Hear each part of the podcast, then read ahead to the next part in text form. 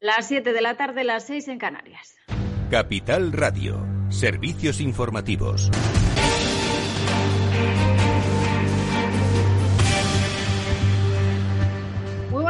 Tardes. En la arena política, Ángel Gabilondo ha presentado hoy a su última incorporación a la lista para el 4M. Se trata de Irene Lozano desde el Consejo Superior de Deporte, una pieza más de ese gobierno de emergencia que quiere formar para los dos años que va a durar la próxima legislatura. Gabilondo ha aprovechado además eh, para lanzar un nuevo anuncio electoral diciendo que ningún ayuntamiento de la comunidad venderá viviendas públicas a fondos buitre o de inversiones, sino que la vivienda pública será por ley, dice, destinada en exclusiva a vivienda social al 100%. Gabilondo además ha mostrado hoy su intención de intentar atraer a los votantes de Ciudadanos. Yo estoy llamando a los votantes de Ciudadanos a que sepan que están nuevamente en una coyuntura histórica y que pueden optar al llamaría con todas las comillas que haga falta al suicidio político de entregarse de nuevo a la derecha, que para mi gusto sería su fin, o centrarse en una opción de progreso que se hace desde la izquierda. Pues mirando precisamente a Ciudadanos sobre esa noticia de que Tony Cantó, hasta ahora de esa formación, iría en la lista de Isabel Díaz Ayuso como independiente, lo cierto es que la propia presidenta madrileña hoy no ha querido confirmarlo. Lo que estamos haciendo es negociándolo y hablándolo. Y yo soy amiga de ser muy discreta y también de, desde luego, respaldar a todas las personas que han gestionado bien y que han estado conmigo acompañándome en el grupo parlamentario.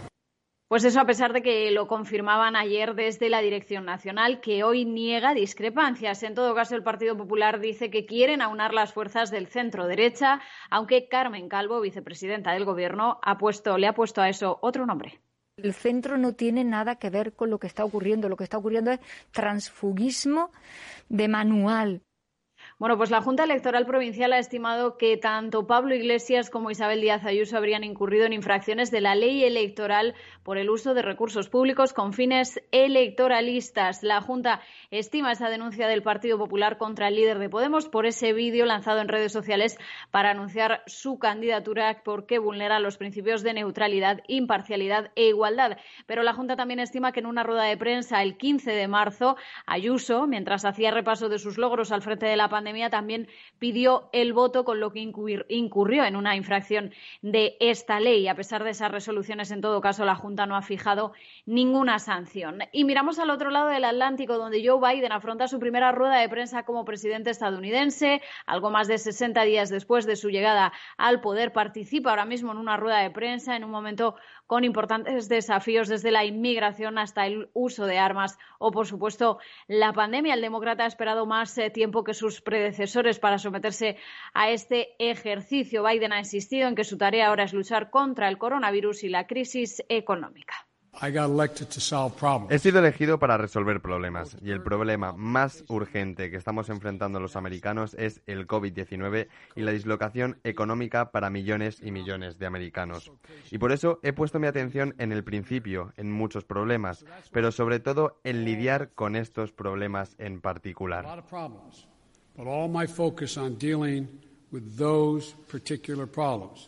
Bueno, pues volviendo a España, el Ministerio de Sanidad ha notificado casi 6.400 contagios y 356 fallecidos. La incidencia acumulada sube dos puntos más, se sitúa ya en 134 casos. Eh, la vicepresidenta Carmen Calvo ha defendido, por cierto, que si no prorrogan el estado de alarma que finaliza en mayo, el Consejo Interterritorial aún así podría obligar a las comunidades autónomas a asumir medidas porque así lo ha avalado el Tribunal Supremo. En cuanto a las medidas para Semana Santa, Calvo señalaba hoy directamente a Madrid, mientras que su consejero de Justicia, Enrique López, aseguraba que ya tienen bastantes restricciones.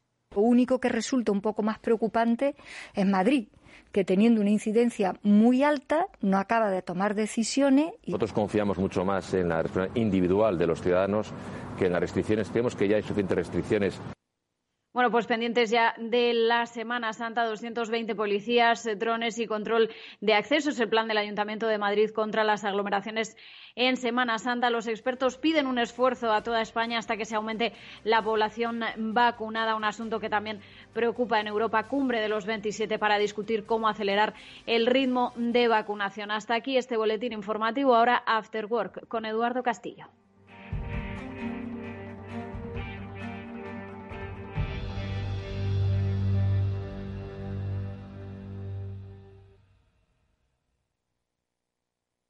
¿Inviertes en bolsa? Con XTB puedes comprar acciones y ETFs con cero comisiones. Has oído bien, cero comisiones hasta 100.000 euros al mes. Abre tu cuenta en 15 minutos y 100% online. Infórmate en xtb.es. Riesgo 6 de 6. Este número es indicativo del riesgo del producto, siendo uno indicativo del menor riesgo y 6 del mayor riesgo.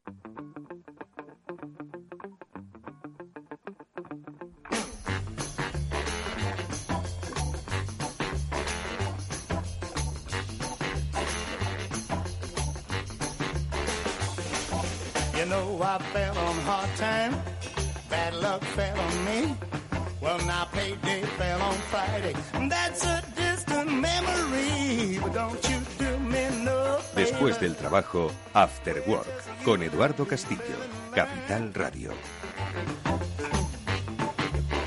Said, don't you ¿Qué tal amigos? Buenas tardes, bienvenidos al After Work que ya comienza en Capital Radio y que hoy, bueno, pues va a tratar temas como siempre apasionantes, espero que os resulten y que tienen que ver pues con la forma en la que entendemos el mundo. En primer lugar vamos a hablar de poder, ¿sí? Vamos a hablar de mm, qué es el poder y sobre todo si se está redefiniendo el concepto de poder en estos tiempos. Le vamos a preguntar a mm, Isabel Aru, eh, CEO de Dulitap, que ella repiensa un poco la forma en la que las empresas, en la que las personas se dirigen, se dirigen unas a otras. Y con ella queremos hacer una reflexión como especialista que asesora a empresas sobre el concepto mismo del poder y si éste ha cambiado y cómo debemos entender esos cambios. Enseguida vamos a saludarla.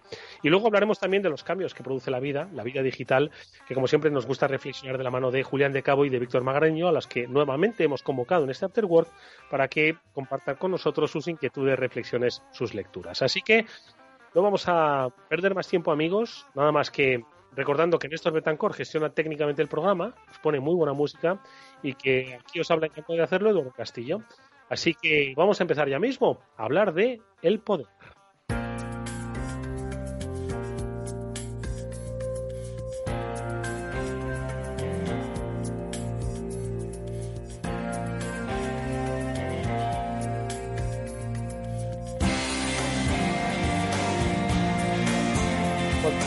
Nuestra hace tiempo que estuvimos hablando eh, sobre eh, cómo las empresas estaban cambiando la perspectiva de liderazgo. Además, entonces lo analizamos desde una perspectiva de género, pero hoy queremos eh, centrarnos en un concepto que trasciende al propio género y que está dentro de las organizaciones, de las públicas, las privadas, y que todo el mundo ansía, que nadie acaba de terminar de definir y que no sé si todo el mundo confunde con liderazgo, poder, capacidades.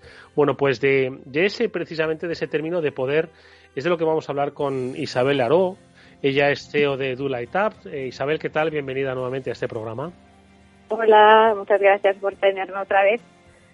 Oye, Isabel, eh, iba a decir, eh, hablar de poder es un tema complejo y sin embargo tú lo has querido hacer. Lo digo porque yo soy persona que trata de evitar las complejidades y va un poco a las cuestiones más sencillas. Sin embargo, has querido centrarte hoy en el poder. ¿Por qué el poder que tanto llama la atención, que tanto gusta, que tanto engancha, que tanto malea, ¿no? Y que viene ejercido, bueno, no sé si viene ejercido o mal ejercido, es lo que se dice, que genera tantos tópicos. ¿Qué es el poder? A ver, no sé dónde me he metido, porque efectivamente es, un, es una pregunta y, es algo que realmente creo que es una, de las palabras más, empleadas ¿no? en diferentes ámbitos de la sociedad y además con significados que son muy distintos. Eh, tampoco pretendo yo eh, tener ¿no? la definición de lo que es el poder, sino que quizás aportar mi, perspectiva ¿no? desde lo que es mi trabajo, que es acompañar a las empresas. Entonces, ¿qué es el poder? Si nos tenemos a lo que es eh, el origen ¿no? Eh, del verbo que es latino, es potere, que realmente mm, viene de una expresión que es potes, que es puede ser o es posible. Entonces, ahí realmente podríamos decir que es la capacidad pura y dura de algo o de alguien de hacer algo posible. ¿Vale? Entonces, si nos quedamos en algo como así muy, muy neutro, sería esto. Pero claro, eh, luego nos metemos en lo que es tener poder, ¿no? Que tú decías antes, que ahí mm. estamos más eh, en la perspectiva de tener la capacidad de hacer que determinadas cosas eh, ocurran. Entonces hablamos de los poderosos, que los que mm. tienen el poder, ¿no? Que van a hacer posible que las cosas ocurran, que van a determinar si esto ocurre o no.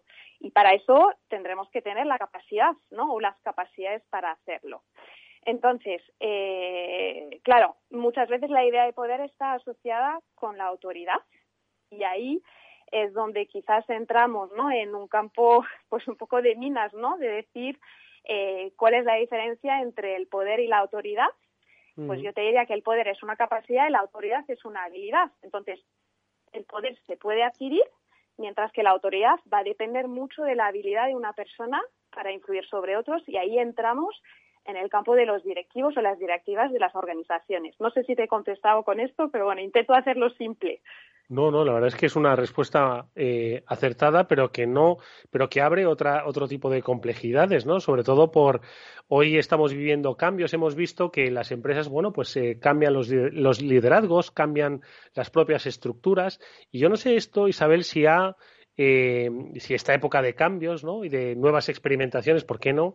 También han influido en, la transformación del poder, si con el paso del tiempo pues, eh, se ha transformado, ha cambiado, ha, mutado, no sé cómo lo ves. Pues yo creo que sí y creo que además para, para bien, porque, a ver, a nivel político, eh, a insistir, yo no soy antropólogo ni, ni soy experta en temas ¿no? de ciencias sociales, pero eh, a nivel de empresas, eh, pues creo que la confianza que se ha tenido que depositar sí o sí en los empleados y las empleadas eh, ha hecho que el poder realmente eh, se está transformando. ¿Por qué? Porque tradicionalmente, si miras en las empresas, podríamos decir que el poder era como un poder hacia abajo, ¿no? Directivos, unos pocos, unas pocas personas de una empresa, una organización, que tienen un poder sobre sus equipos.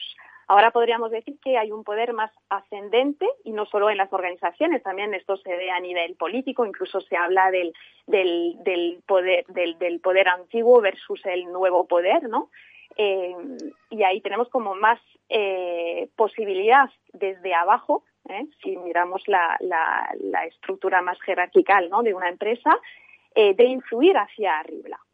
Entonces, yo creo que el poder se está transformando desde esta perspectiva que es eh, que hay una necesidad, gracias también a la parte digital ¿no? y a las redes sociales, eh, de influir de una forma muchísimo más eh, informal, transparente, o sea, se, se, necesita, se requiere más transparencia, todo va muchísimo más rápido en cuanto a la información y todo el mundo empieza a participar, ¿no? El concepto de tribus viene a enfrentarse a lo que es el poder más tradicional que, se quedaba entre las manos de unos pocos, que mm. era más un club privado, ¿no?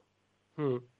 De hecho, fíjate esto que dices, eh, vivimos un tiempo donde se ha demostrado que no hay eh, poderosos eh, intocables y que hay pequeños que se han hecho muy poderosos, ¿no? Y yo no sé si ha sido la digitalización, la forma, la, hipercomunicación, la globalización, pero que los roles se han cambiado, ¿no? Eh, del poderoso gigante y el pequeño, eh, en fin, que alguien pequeño puede llegar a ser muy poderoso y se ha demostrado, ¿no?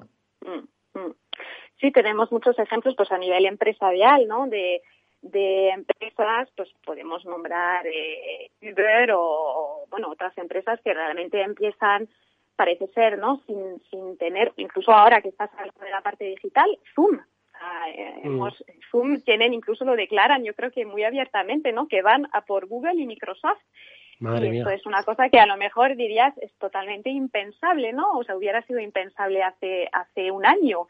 Eh, y realmente pues las cosas van cambiando y, podríamos decir pues no tenemos bola de cristal no pero que efectivamente em, el poder o incluso el poder no lo hemos mencionado antes pero va con la fuerza no la decisión de la fuerza eh, como que va cambiando. La fuerza ya no es algo rígido. Quizás justo estas empresas muy grandes en algún momento han perdido ¿no? la capacidad de escuchar las necesidades de, de, las personas ¿no? que, que, utilizan sus servicios o sus productos, cuando pues una empresa más pequeña pues va a ser más capaz de escuchar lo que se necesita y en una velocidad más rápida seguramente. Oye, Isabel, y en el concepto de poder hemos hablado de poder, autoridad, ¿y dónde nos dejamos liderazgo? Porque yo creo que también es una palabra que entra parte de la, de la terna, ¿no? Poder, autoridad, liderazgo, ¿no? Y eh, hay eh, ahora mismo diferencias entre una y otra. Pues mira, es una pregunta yo creo que ocupa la gran mayoría de los que nos dedicamos al liderazgo, porque eh, cuando pensamos en un líder, yo creo que muchas veces pensamos en personas o en figuras que tienen poder social, económico, incluso mediático, eh, que pueden ser, pues yo qué sé, políticos, empresarios, futbolistas incluso, ¿no? Pero realmente, si te preguntas eh, quién es un líder, o, una líder para ti, pero eso creo que vamos a contestar otras cosas. Eh, porque a lo mejor va a venir el tema de la admiración, eh, a lo mejor vamos a buscar una persona que, que, nos inspira, que podría ser un modelo ¿no? a seguir en nuestras vidas. Y ahí tocamos, creo yo, ¿eh? temas más quizás de valores, em, de personas ejemplares, y, que realmente nos inspiran por cómo hacen las cosas y, que eso es lo que marca la diferencia. Entonces, en resumen, yo creo que el poder es más un recurso que una posición incluso, ¿no? Que a veces eh, tienen algunas personas que no necesariamente tienen las habilidades de liderazgo mm. eh, y que entonces podríamos decir que pues un liderazgo puede implicar poder, pero que el poder no necesariamente implica liderazgo. Y ahí está para mí uno de los grandes cambios que estamos viviendo ahora. Es que yo creo que la forma de gestionar la pandemia ha puesto de relieve, eh, pues para algunas personas, eh, su falta de liderazgo. Mm. ¿Y cuáles dirías que son esas características del liderazgo? No digo para combatir pandemias, ¿eh? porque si no, en fin, eh, nada está escrito, pero es cierto que has hecho una buena diferenciación, ¿no? el poder se demuestra inútil frente a un reto como la pandemia, ¿no? Porque puedes tener poder y autoridad para tomar decisiones, pero que estén exentas de liderazgo que no sean eficaces, la verdad. Pero más allá de la pandemia, insisto, porque si no nos llevaría largo y tendido, ¿cuáles dirías, Isabel, que son esas características, esas cualidades del liderazgo de los nuevos líderes? Pues mira, yo creo que, que, que más allá efectivamente de la pandemia, aunque la pandemia ha puesto de relieve eh, aún más ¿no? cuáles son las características que se necesitan, eh, te diría que lo primero para mí es, es, la capacidad de las personas de poner un marco claro. Y yo cuando hablo de marco, eh, creo que es interesante ser capaz de dar sentido, dar propósito. tiene que ver también con dar confianza y seguridad. Y al fin y al cabo comunicar ¿no? de una forma clara eh, lo que son las decisiones y tener una visión estratégica pues bien, bien establecida. Eh, pero esto también tiene que ir de la mano con una capacidad de resiliencia y de y una adaptabilidad muy alta porque es es, eh, es algo entonces es como para mí la, la imagen tiene mucho que ver con, una fábula ¿no? de, de, La Fontaine que a mí me gusta mucho, que, que realmente es la diferencia entre el, roble y el, y el junco.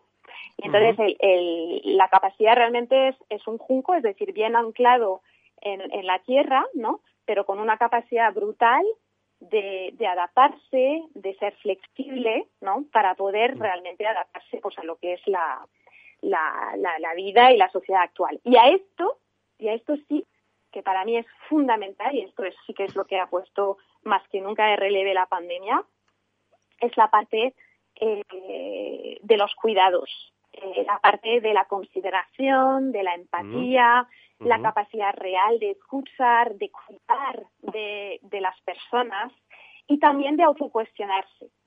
Entonces, todo esto es más la inteligencia emocional, ¿no?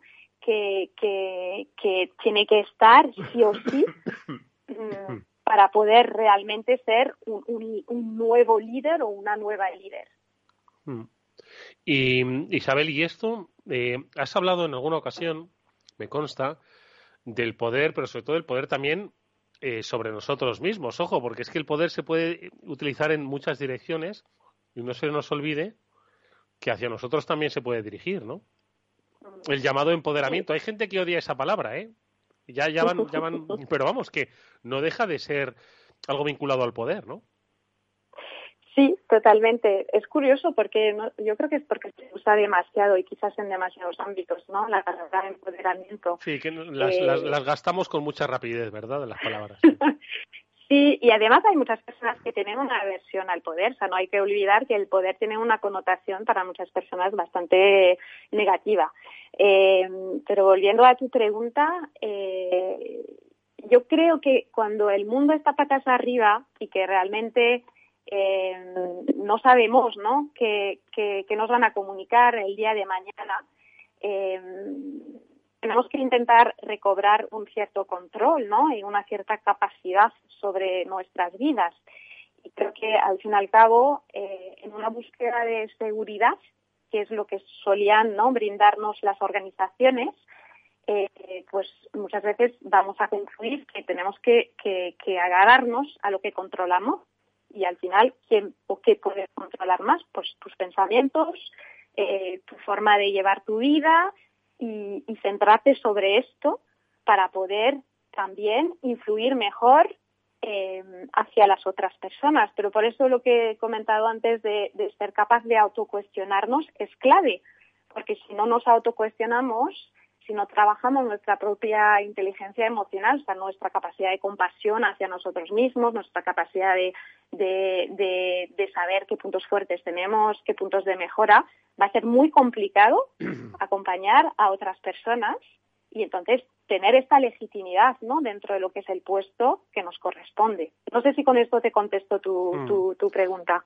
Sí, además estaba pensando un poco a propósito de lo que dices que este tiempo que nos ha, pues, eh, pues nos ha mandado a casa ha cambiado la estructura, la forma de relacionarnos con las, em, en las empresas, ¿no? Ya no solo por el teletrabajo, ¿no? Sino la propia forma de gestionar los imprevistos, de gestionar las emociones, de gestionar las dificultades. Yo creo que más que nunca merece ahora mismo una, una reflexión interna eh, dentro de las compañías, sobre todo porque no va a volver. Si me dices tú que mañana va a ser como antes, pues oye, tira que te va. Pero nada va a ser como antes, ¿no? Y esto ha cambiado muchos aspectos, muchos aspectos que has mencionado, ¿eh? sobre la gestión de las personas, el liderazgo, el propio uso del poder, el, el, poder de las propias del, del, individuo, ¿no? Como parte de una empresa, de un colectivo. No sé, yo creo que tiene que haber una reflexión general en todas las empresas, sean de las que sean, tengan el tamaño que tengan, sobre este nuevo escenario que estábamos un poco definiendo, ¿no? Sobre el poder, el liderazgo. Yo creo que todas, ¿eh? independientemente del, del tamaño que tengan. Es que esto es algo que no se trata de una crisis financiera que haya afectado solo a los bancos o solo a las constructoras, solo a las inmobiliarias, no, es que ha afectado a una sociedad económica en su conjunto, ¿no? Y yo entiendo que las organizaciones tienen que empezar a aplicar pues estas reflexiones. Sí, hay un tema además que, que, es muy importante para mí, ¿eh? que, tenemos que, trabajar en las organizaciones. Es un concepto que era el teletrabajo, que era una cosa que, muchas empresas se negaban ¿no? a promover de repente de la noche a la mañana se ha, se ha dado y encima se ha visto ¿no? que se funciona bien y que hay resultados buenos. Entonces, claro, ahí hay un tema de confianza y de que un, un manager, ¿no? La palabra de manager, que también es un concepto para mí que tiene que evolucionar hacia lo que es la palabra de líder, ¿no? Una persona que realmente a lo mejor tenía parte de su trabajo orientado hacia controlar ¿no? el desempeño de sus eh, colaboradores, pues mm, ya no puede controlar como a lo mejor lo hacía antes, tiene que confiar. Entonces la confianza ha entrado de pleno y esto eh, podríamos decir que, que redefine el poder, porque ya mm, tienes que confiar. Entonces al tener que confiar tengo que saber cómo toco, cómo motivo a las personas y encima estas personas ahora no las puedes ver. Tienen que, tienes que saber cómo conectar a nivel emocional eh, con ellas entender que gran parte de lo que les está pasando ¿no? en, su, en su parcela personal pues va a tener mucho más impacto de lo que tenía antes, porque a lo mejor antes tenías tus, tus, tus hijos, tus hijas en el cole, bueno, los sigues teniendo, pero no los tenías tan, tanto tiempo contigo, ¿no? En, en, en, en, tu trabajo. Ahora entra todo esto en lo que es tu parcela profesional y esto tiene un impacto. Y aunque no quieras, y esto yo lo he oído de muchos eh, eh, líderes que he acompañado, pues a lo mejor dices, vamos, es que nos tenemos que centrar ya sobre los resultados, ser pues eh, muy orientados hacia la parte operacional y no tenemos tiempo ¿no? De, de, meternos en esta parte más emocional. Pues justo lo contrario, es lo que se necesita, porque si no desconectamos y puede haber un, un verdadero riesgo a nivel del compromiso de las personas con las empresas. Eh, entonces, yo creo que ahí efectivamente, eh, y no sé si realmente todas las organizaciones ahora mismo, por, estar la mayoría en modo supervivencia, invierten el, tiempo suficiente para analizar cómo, eh, cómo se puede. Eh, eh, trabajar esto en el día a día. Mm. Pues no nos queda nada más que invitar a todas esas empresas a las que has hecho referencia y que se han visto afectadas, no hay ninguna que no se haya visto afectada, no sepa cómo hacerlo, eh, bueno, pues que se hagan las preguntas adecuadas y que, ojo, que el conocimiento no necesariamente siempre tiene que estar dentro. Mirad hacia afuera porque igual la respuesta se encuentra eh, en la ayuda de especialistas, como es el caso de nuestra invitada hoy, Isabel Aró, que es eh, CEO de Dulaitap y que ha identificado muy claramente cuáles son ahora mismo las necesidades que las personas que forman parte de las empresas deben llevar a cabo si es que quieren, bueno, pues ya no digo afrontar los grandes retos cambiantes, sino sencillamente adaptarse a estos nuevos tiempos. Isabel, gracias por tus reflexiones sobre el poder, me ha resultado muy interesante. Sigue siendo controvertido el concepto, pero hoy le hemos dado un poquito más de forma, lo hemos hecho más cercano a cada uno de nosotros. Gracias y hasta muy pronto. Gracias a ti, hasta luego.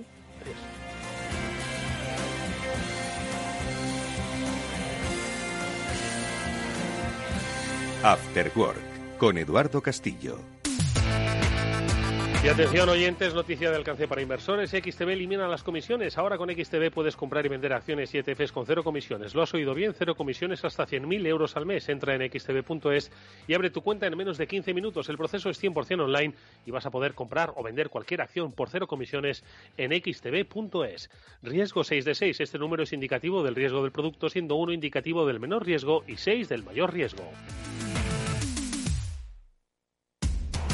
Información, análisis, previsiones, recomendaciones, todo lo que necesitas saber para tomar tus decisiones de inversión en Mercado Abierto, de 4 a 7 de la tarde con Rocío Arbiza, Capital Radio.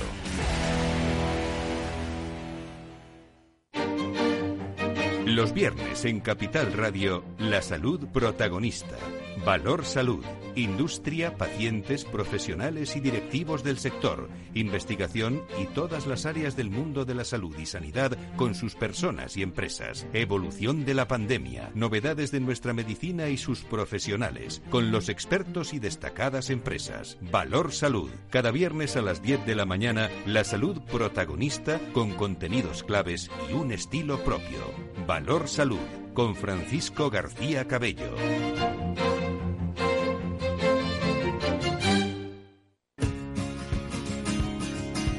Eduardo Castillo en Capital Radio, After Work.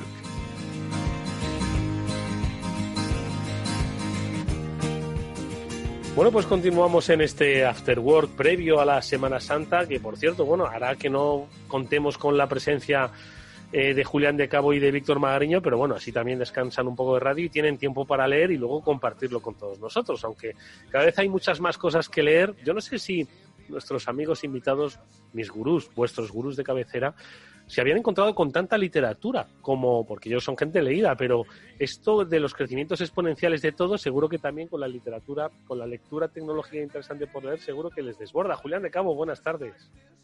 Buenas tardes, Eduardo. Efectivamente, aquí el problema ya va a ser el filtro más que otra cosa. Víctor Magariño, buenas tardes. Hola, Eduardo, Julián y audiencia. Pues sí, ahora hay muchos cambios y cuando todo cambia, pues hay que estar informado de todo. Sí, pero lo que dice Julián muy acertadamente, el filtro, ¿dónde lo leemos? La credibilidad de la fuente. Eh, mirad, ¿os acordáis de los primeros eh, ensayos clínicos con las vacunas que se publicaron en The Lancet, que luego le dijeron que no? Bueno, creo que era The Lancet, de estas revistas científicas que desconozco, por supuesto, ¿no? Hasta, en fin, o sea, hoy en día lo de la criba lectora es eh, casi tan importante como el propio autor al que se va a leer, ¿eh? Completamente, pero vamos, ¿no? no solamente en cuanto a fuentes, sino incluso en cuanto a materia, Eduardo, porque hay tal cantidad de aparente noticias sucediendo a la par que el, tener criterio para saber cuál es la pizza buena también es complicado, ¿no? Yo creo que ahí, ahí los periodistas tenéis una ventaja sobre el algoritmo, que es el, que el algoritmo de momento tiene poco instinto y malo, ¿no? Sí, pero bueno, al final, y lo hemos comentado aquí en más de una ocasión, y esto ya trasciende al propio periodista y al propio autor. Hemos dicho que las noticias, lo hemos comentado aquí, las noticias falsas gustan más que las verdaderas, se, se distribuyen además mucho más rápido, y las noticias además negativas se leen y tienen mucho más impacto que las noticias positivas. Y esto ya forma parte del ser humano. Yo, creo que al final, ¿qué, es la verdad? ¿no? Esta es la, gran palabra. O sea, el filtro, ¿no? Es, igual, esto de la verdad tienes tantas versiones como si le preguntas a alguien qué es ser digital. tú, preguntas, te vas a una sala de expertos, a una clase de expertos, y le preguntas a la gente, ¿y qué es para vosotros ser digital? Te aseguro que tienes tantas respuestas como personas hay en la sala. Y esto es expertos. ya no te digo al que no sepa de digital. Y eso yo lo hago la prueba en, cada clase. Entonces al final dices, ¿qué es la verdad? Pues depende. depende de quién la diga, depende de qué medio leas, depende de tal. Al final acabamos en lo de siempre. Hay que leer varios medios y, bueno, eh, hay un factor de confianza, el famoso trust eh, inglés, ¿no? Eh, ¿Quién normalmente no suele fallar? ¿Quién normalmente, y luego también, quién tiene interés en que determinada verdad prepondere sobre determinada verdad, ¿no? El famoso quid prodes, ¿no? ¿Quién se beneficia y demás? Entonces, eh, a partir de ahí, pues al final te tienes que hacer tú tu propia verdad. Y va a haber tantas verdades como, como ciudadanos. El problema, Víctor, es que estamos tan tontos como aquel de la poesía, ¿no? Aquello de ¿qué es poesía? Dicen mientras clavas en mi pupila tu pupila azul. ¿Qué es poesía? Y tú me preguntas, poesía eres tú. Pues eso, seleccionamos la, red social preferida, nos dejamos intoxicar por la poesía y hacer puñetas. Hoy, hoy me ha llegado, me ha llegado uno muy bueno. Eh, que, eh, espérate, déjame que lo compruebe que se puede. Sí. Dice, la vida te enseña que a la pareja se la conoce en el divorcio, a los hermanos en la herencia, a los hijos en la vejez, a los amigos en las dificultades, a los cabrones siempre y a los imbéciles en las elecciones. Esto tiene, su profundidad. Madre mía, si, si, los autores de memes se pusiesen al servicio del crecimiento económico de los países, los ricos que íbamos a ser todos y los felices, ¿verdad? Pero bueno, ¿qué le vamos a hacer? No se puede, no puede llevar a gusto de todos. En fin, de lecturas hablábamos, amigos, no sé si tenéis o bien lecturas o bien eh, curiosidades que os han llamado la atención de este nuestro mundo digital. Vamos a simplificarlo, vamos a, dar por hecho de que los tres compartimos la misma idea de lo digital, porque si no, entonces ya apagamos y nos vamos. Julián. Pues mira, yo, yo sí, la verdad es que llevo, de que debo tener un día bastante tonto entre una cosa y otra, porque llevo unos días leyendo, me, tropecé con un informe de Ben Evans, que es un autor al que yo sigo mucho y que me gusta bastante y que suele ser un tipo de lo más razonable con una buena visión de largo plazo, que reflexionaba sobre, sobre los ingresos por publicidad de Amazon, por un lado, donde salía a colación el nombre de Lina Khan, que es la, posible bestia negra por confirmar, eh, o sea, por confirmar todavía, porque está pendiente de que el nombramiento lo acepte el Senado de los Estados Unidos. Y, se rumorea que esa chica podría ser un poco la bestia negra de todo el sector tecnológico a partir de ahora. Lo que pasa es que es muy, muy interesante cómo está el tema de Enconao entre partidarios, detractores. Es un tema del que, del que llevo unos días leyendo bastante con conclusiones interesantes y donde está todo el pescado por vender. ¿eh? Yo no tengo, no tengo nada claro que lo que están diciendo de que pueden hacer determinadas cosas lo puedan hacer con tanta facilidad, ni muchísimo menos. ¿no? Aparte que, que hay, que a mí Evans, que me parece un analista bastante ecuánime y bastante poco dado a meterse en la cama con nadie, hacía una analítica sobre el lío que tiene la UE montada con relación a Amazon desde el año 2019 y cómo han sido incapaces todavía de meterle mano porque no son capaces de probar nada que tenga sentido ni tenga consistencia. Con lo cual, bueno, tema, tema abierto, pero yo creo que, que durante esta temporada vamos a estar hablando bastante de esta serie que se nos avecina porque, porque Lacan es lisa y es peleona y enfrente va a tener probablemente a, algunos de los mejores abogados de la industria con argumentos bastante sólidos también. Víctor. Sí, este, este tema te apasiona. Sí, lo, hemos hablado varias veces. ¿Cómo se, llama, ¿Cómo se llama esta mujer? ¿Has dicho, Julián? Lina Khan. Es una, inmigrante hija de padres pakistaníes que pasaron por UK primero y luego se fueron a, Estados Unidos, con lo cual una tipa que ha visto mucho mundo, que lleva siendo por lo visto muy peleona desde que tiene 14 o 15 años, que escribió hace en el año 2017 o algo por el estilo un primer paper sobre la paradoja antitrust de Amazon que siguió escribiendo, que ha tenido muchísima notoriedad y que es la razón por la cual el gobierno norteamericano la propone como, como secretaria de la Federal Trade Commission, que no es poco, ¿eh? o sea, desde ese puesto puede hacer muchísimo en un sentido o en otro, si es que finalmente el Congreso y el Senado se lo aprueban. Sí, sí, sí. Va a ser, tú lo has dicho, una serie de Netflix, ¿eh? Y ahí varios lo han intentado. La, la, FTC lleva bastante tiempo detrás de, Amazon. Ahora se alía con los estados también. Pero el, problema ahí siempre es, uno, ¿no? Es que la, industria va a mucha más velocidad que la política. Entonces, hay que, para, para que alguien del gobierno sea capaz de meter la mano, tienen que ocurrir dos cosas. Lo primero es que sepan que, que ya es mucho pedir. Y lo segundo es que se muevan deprisa, que ya es absolutamente imposible. Entonces, saber y moverse deprisa eh, en cualquier cosa que huela a, Estado, pues eh, normalmente son incompatibles, ¿vale? Porque pueden contratar a alguien que sepa, pero en el momento en que entra en el Estado, automáticamente, no por él o por ella, sino le, van a obligar a ir despacio. Y si estás en el Estado y quieres moverte deprisa, pues normalmente no, no vas a saber, ¿no? Con lo cual al final acabas más o menos en el mismo lugar. Eh, sí que es verdad lo que decías, Julián, que Amazon obviamente se ha construido un negociete de, publicidad que le está yendo bien. Sí que es verdad que muy rápidamente ha dado síntomas de, que está empezando a saturar quizá en exceso sus resultados de búsqueda. Eh, le puede pasar un poco como, a Facebook también, que, sus, CPCs y sus CPMs crecen más rápido que, su, alcance. Es decir, el alcance básicamente va a cero. Eh, entonces, bueno, aunque empieza a ser efectivo, eh, pero, pero llega un momento en que el coste por impacto, el coste por clic, supera al beneficio. Entonces llega un momento que, se satura rápido, ¿no? Y, parece ser que, en Amazon están planteándose ahora mismo si deben de saturar más los resultados de búsqueda con anuncios o deben de liberarlo un poco, ¿sabes? Pero es muy interesante porque se han convertido en el tercer player ya rápidamente.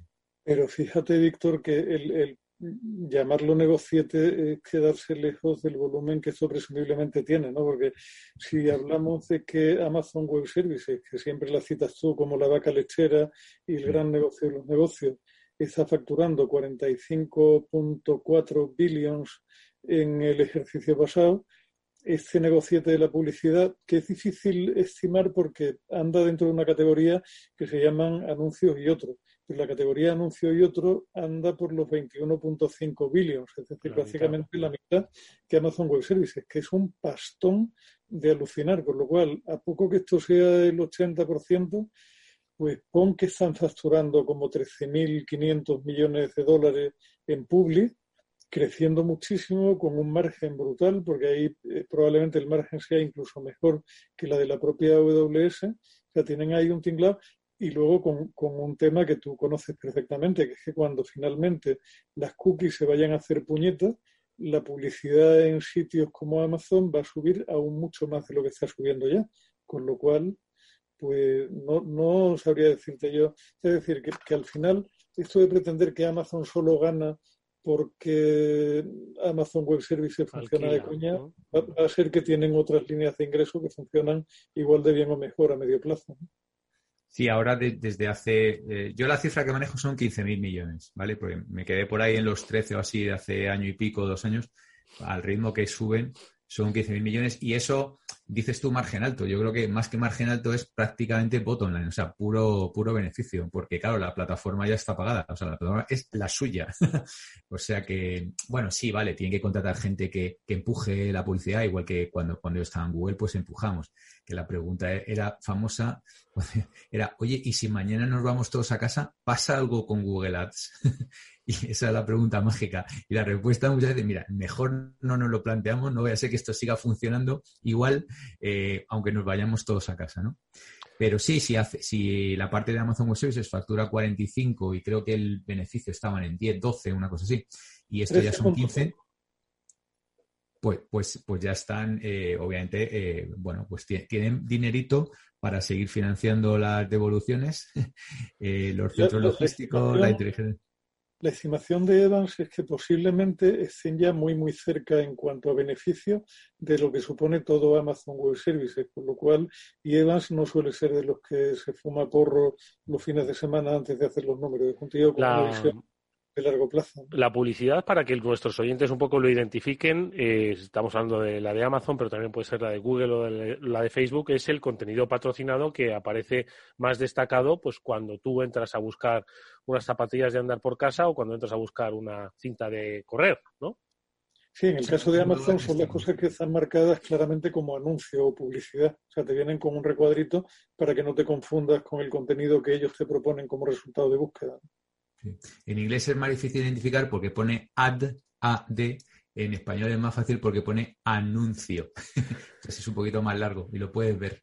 Tiene un color un poco ligero. Entonces los hay los anuncios en buscadores y luego los anuncios de display, que es lo que la gente normalmente mm, conoce como banners. Es una palabra que a mí no me gusta mucho, pero la gente lo entiende como banners. ¿no? luego, decir, luego está toda la parte de vídeo, que también que está creciendo brutalmente. YouTube está ya cerca de, creo que está arriba de los 30.000 millones y eso de nuevo es prácticamente todo, todo anuncios en vídeo, el, famoso pre-roll, mid-roll y post-roll. Es decir, el que sale antes, el que sale en medio y el que sale después. Sí, y el que sale en medio del que sale en medio de en medio y el que sale en medio del de, medio final. O sea, todo así. De todas formas, esto... Son skippable, son skippable. Skippable, sí, exactamente. Saltables. Dices, skipad, ¿no? Con el, 3, el 5, 4, 3, 2, 1. De todas formas, estaba pensando en que el grueso viene, pues, los miles de millones de pequeños anunciantes, ¿no? Han encontrado en Google, han encontrado en Facebook y han encontrado en Amazon, principalmente, pues la vía para anunciarse, ¿no? Es lo que en su día supongo que vio, ¿os acordáis del segunda mano, el periódico segunda mano? Bueno, o, las, o, las, plataformas como Mil Anuncios, ¿no? Yo creo que estas fueron, Mil Anuncios digo, pues en España, ¿no? Supongo que, supongo que, en, otros países se llamaría de otra manera, ¿no? Pero esto no dejaba de ser un poco, pues lo que luego ellos han sabido organizar, monetizar, ¿no? Y al final, bueno, ellos tenían el tráfico, pero, pero esto ya estaba inventado, es decir, no ha sido nuevo, ¿no? Pues fíjate, los anuncios por palabras, eso toda la vida. De todas formas, siguen existiendo como categoría dentro del marketing digital. en la, métrica se llama classified, ¿eh? los clasificados.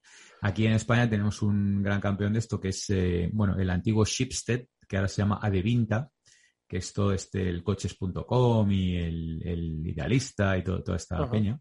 Eso está rondando los 300 millones de, euros en, España, ¿vale? Cuando search, o sea, lo que es búsqueda, está arriba de los mil millones y cuando display está también en el entorno de los 900 y pico millones y redes sociales pues está en el entorno de los 500, 600 millones, una cosa así, ¿vale? Mm.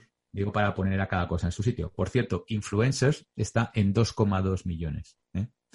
Lo digo orden de magnitudes, ¿eh? O sea, Search mil y pico, Influencers 2,2. Y eSports creo que está en 22 millones. Es decir, los anuncios en eSports, que yo sé, Eduardo, que también tienes invitados que hablan, hablan de estas cosas. Pero bueno, por poner a cada, a cada cosa en su lugar. Pero sí que es verdad que Facebook ha utilizado este argumento que has dicho tú, Eduardo, de los pequeños. Eh, no sé si hábil o burdamente, todavía estoy planteándomelo, para em, atacar a Apple la decisión de, pedir consentimiento para utilizar el identificador único para anunciantes. Porque claro, eso es un, un, torpedo en la línea de flotación de Facebook. Entonces, han, han utilizado decir, mira, ¿ves? Si ahora decís que hay que pedir permiso para utilizar el identificador único para anunciantes, pues no van a poder anunciarse todos los pequeños. Y eso va a ser perjudicial para la pequeña y mediana empresa, ¿no? Eh, obviando el hecho de que igual les cuesta pues 7, 8, 10% de su facturación que están en los 70 y pico mil millones. Eh, pero bueno, han utilizado ese argumento, ¿no? La inmensa mayoría de la gente de la industria se ha reído, como diciendo, vaya, ahora Facebook se preocupa por los pequeños, ¿no? pero cuando lleva sangrando tal. Pero bueno, eh, lo, han utilizado. Y sí que es verdad que dicen, dicen las malas lenguas, que lo digital crece no tanto quizá por las eh, macroempresas grandes, sino por toda la purrela de, pequeñitos, ¿no? Que, están cada vez más. Y sí que es verdad que, que claro, un pequeñito pues no puede llegar a la tele, por ejemplo, ¿no? Porque, porque es muy cara, porque es complicado, porque tiene que ir a una agencia de medios. Sin embargo, sí puede muy fácilmente anunciarse tanto en Google como en Facebook, como en Amazon, de una manera sencilla y como cada vez lo han hecho más fácil, los interfaces ya son completamente para, para tontorrones, pues el, eh, cualquiera puede entrar y, y empezar a hacer anuncios y lo más interesante, en cualquier lugar del mundo, que esto es muy potente. Tú imagínate que quieres comprar tele o radio en Australia o en Japón. Uf, ponte ahí a mirar estudios, tal, EGMs y cual. Pero sin embargo, esto no. Esto tú entras ahí y mañana puedes estar subiendo anuncios en Japón. Y esto es muy potente. Claro, mejor que sean en japonés. ¿sabes? claro, pero. Mm. En cualquier caso, eh, eh, tanto va a crecer el negocio de la publicidad, es decir, este que, acabáis de describir fantásticamente bien, eh, tanto va a crecer que va a superar incluso, bueno, al, Amazon Web Services, o sea, es decir, vamos a vivir rodeados de publicidad, todo, cualquier impulso, bueno, cada vez es mayor, ¿eh? O sea, yo cada vez que navego por las dos redes sociales que más utilizo, que son, lo digo, Twitter e Instagram, cada vez el volumen de, de, anuncios y patrocinados y de contenido patrocinado es mayor, ¿eh? cada vez mayor. No sé si a vosotros os pasa lo mismo en vuestras redes sociales, Julián. No creo, a ver, Eduardo, yo no creo que si te refieres a publicidad digital, eh, está creciendo porque lo que sí está sucediendo es que se está eh, reconfigurando la tarta global de publicidad. O sea, yo no creo que, los presupuestos globales de publicidad suban muchísimo de año en año ahora. No sé, Víctor probablemente tenga más datos que yo sobre esto porque es su territorio. Subirán levemente, probablemente evolucionarán un poco como evoluciona la economía, con lo cual de hecho no están creciendo. Lo que sí está es cambiando muchísimo el, el mix de inversión entre unos medios y otros y dentro de cada medio entre unos soportes y otros. Ahí sí que hay una batalla abierta y permanente y al final hay mucho dinero de, medio tradicional yéndose a Internet, lo cual te produce ese efecto saturación que tienes, o sea, que dices tú que tienes al navegar, pero a cambio de eso cada vez estás menos expuesto a publicidad en televisión, entre otras cosas porque cada vez es menos la televisión, por lo cual ese es un mundo que, por eso está yendo en retroceso como está yendo poco a poco. Sí, no, el, año pasado en Q2 fue un desastre para todos en, el segundo trimestre por el tema de, obviamente, ¿no? La gente no sabía lo que iba a pasar, pero sí que verá que luego se han recuperado un poco en Q3, incluso en Q4. Entonces, al final, todos eh, los grandes, Google, Facebook y, por supuesto, Amazon, han acabado en crecimientos de doble dígito. O sea, les ha ido bien el año pasado, a pesar del agujerito de... Lo veían muy negro en, Q2, pero, pero luego les ha... Y lo digital es la, única que ha, que ha seguido creciendo el año pasado, ¿vale?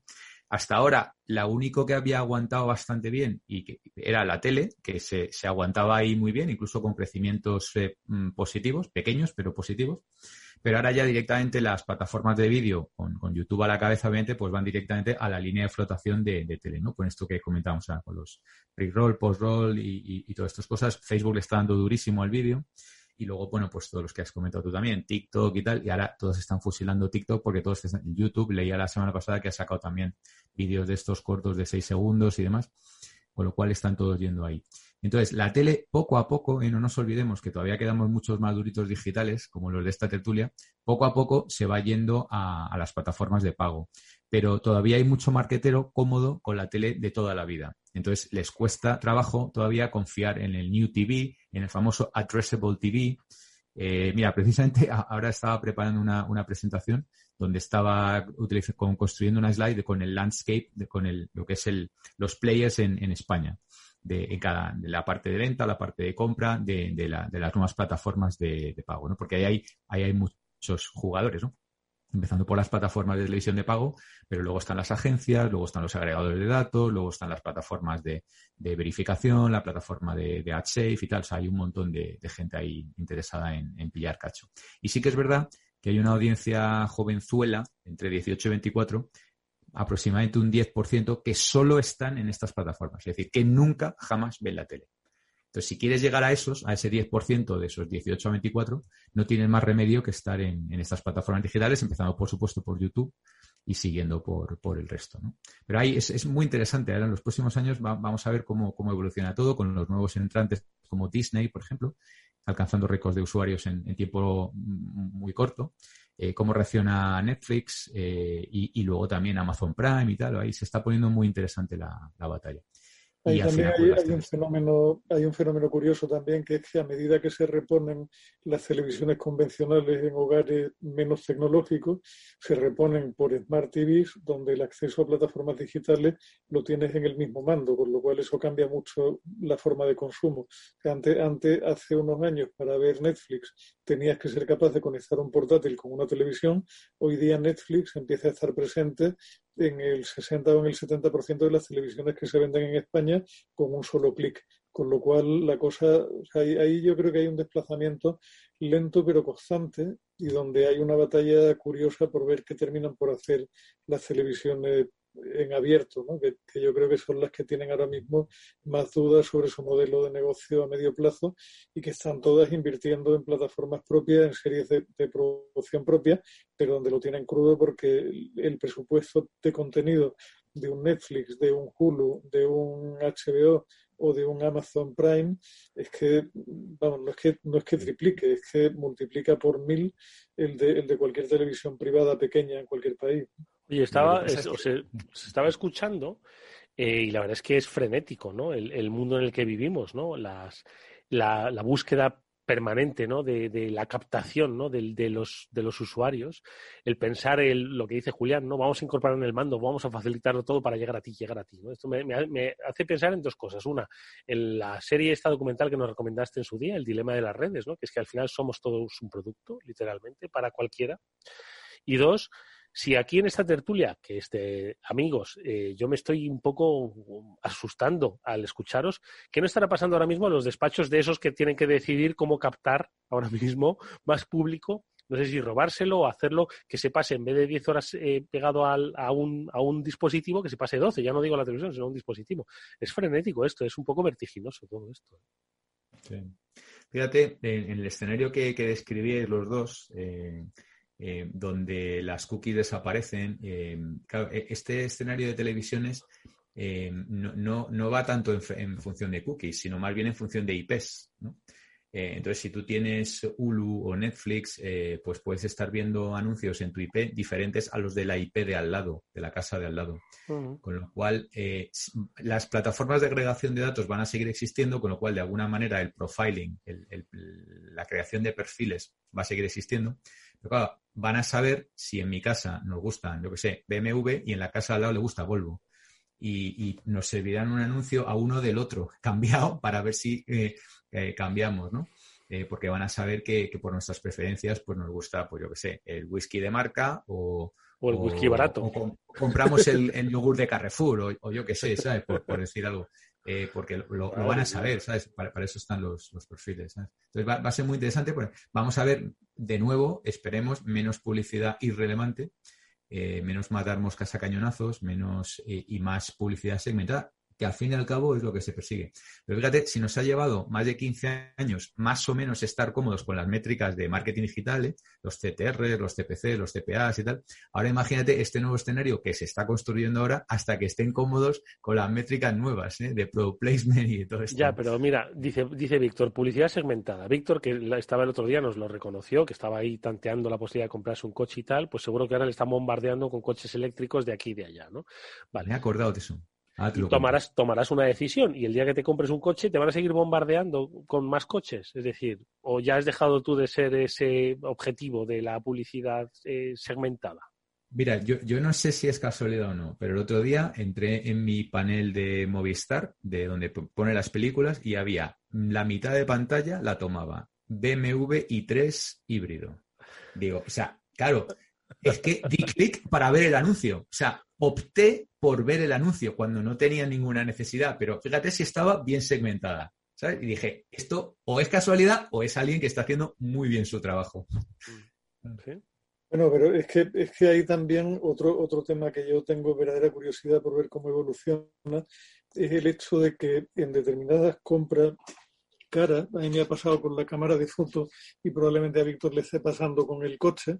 Ya no solamente hacer navegación tranquila por la red, sino que empiezas a ver influencers, entre comillas, que saben mucho de coche o mucho de cámara, a ver qué te cuentan, qué dicen, cómo analizan y tal, y vas a un contenido completamente microsegmentado donde si te cambian, o sea, ya no es el anuncio, porque lo que estás buscando es un prescriptor al que tú creas y como des con un fulano que te toque la fibra sensible y que sea capaz de hacer que tú te, te metas la mano en el bolsillo y saques 2.000 euros para comprarte una cámara, ese tipo debería tener una recompensa bastante mayor que el que simplemente te pone un anuncio bombardeándote a ver si cuela, ¿no?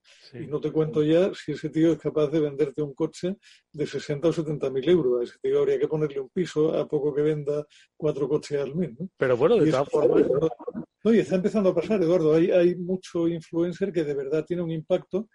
Yo lo que no sé es cómo, cómo va a evolucionar esa, esa figura, que de momento es pequeñita, que como, como ha dicho Víctor antes, supone un, un presupuesto aún pequeño, pero por otra parte las marcas son tan malas construyendo mensaje directo para la persona que ahí, ahí hay territorio para correr para mucha gente que sepa hacerlo bien. ¿no? De hecho, eso en, en la escuela de formación profesional que estamos montando en EDIX, de la que os he hablado en alguna ocasión, eh, el programa con más gente matriculada con diferencia es el de contenido, el de producción de contenido digital, porque hay muchísima gente que está loca por aprender cómo hay que hacer para ser un buen influencer, que eso se puede enseñar, ¿no?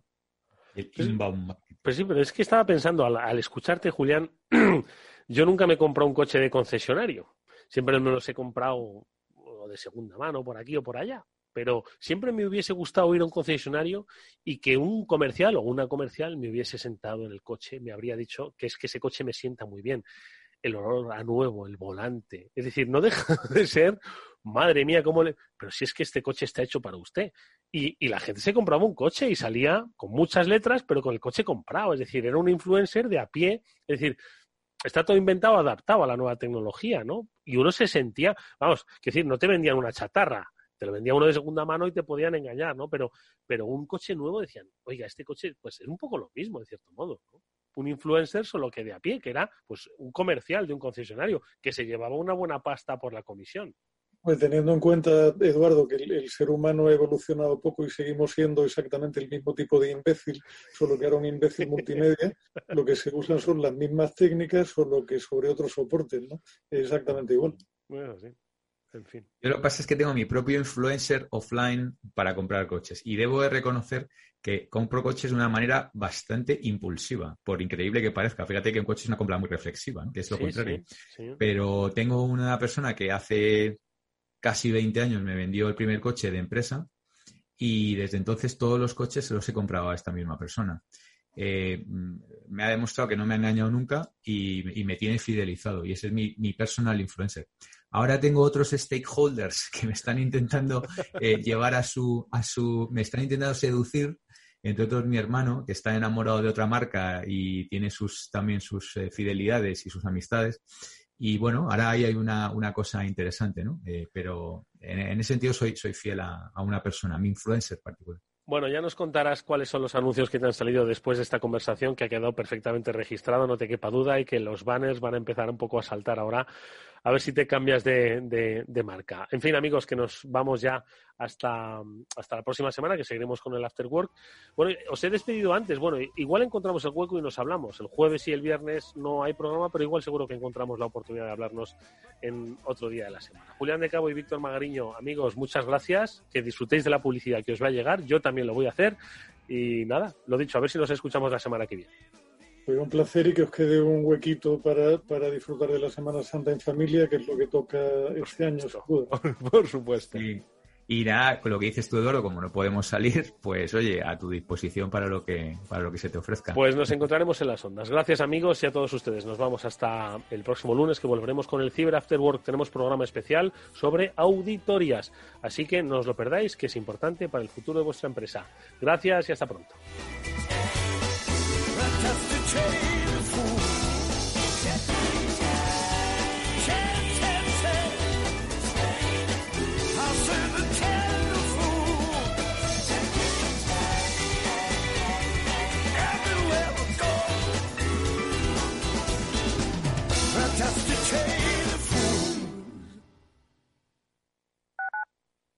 Escuchas Capital Radio, Madrid 105.7, la radio de los líderes. ¿Sabes cuál es el mejor dial para escuchar Capital Radio? Tu móvil. Ya tienes disponibles las versiones de iOS y Android de Capital Radio. Y si quieres escucharlas en tu coche, lo tienes muy fácil. Empareja el Bluetooth de tu coche con tu móvil o tableta, entra en la app de Capital Radio y ya lo tienes. Escucha Capital Radio en digital. Y si te preguntan qué escuchas, no lo dudes. Capital Radio.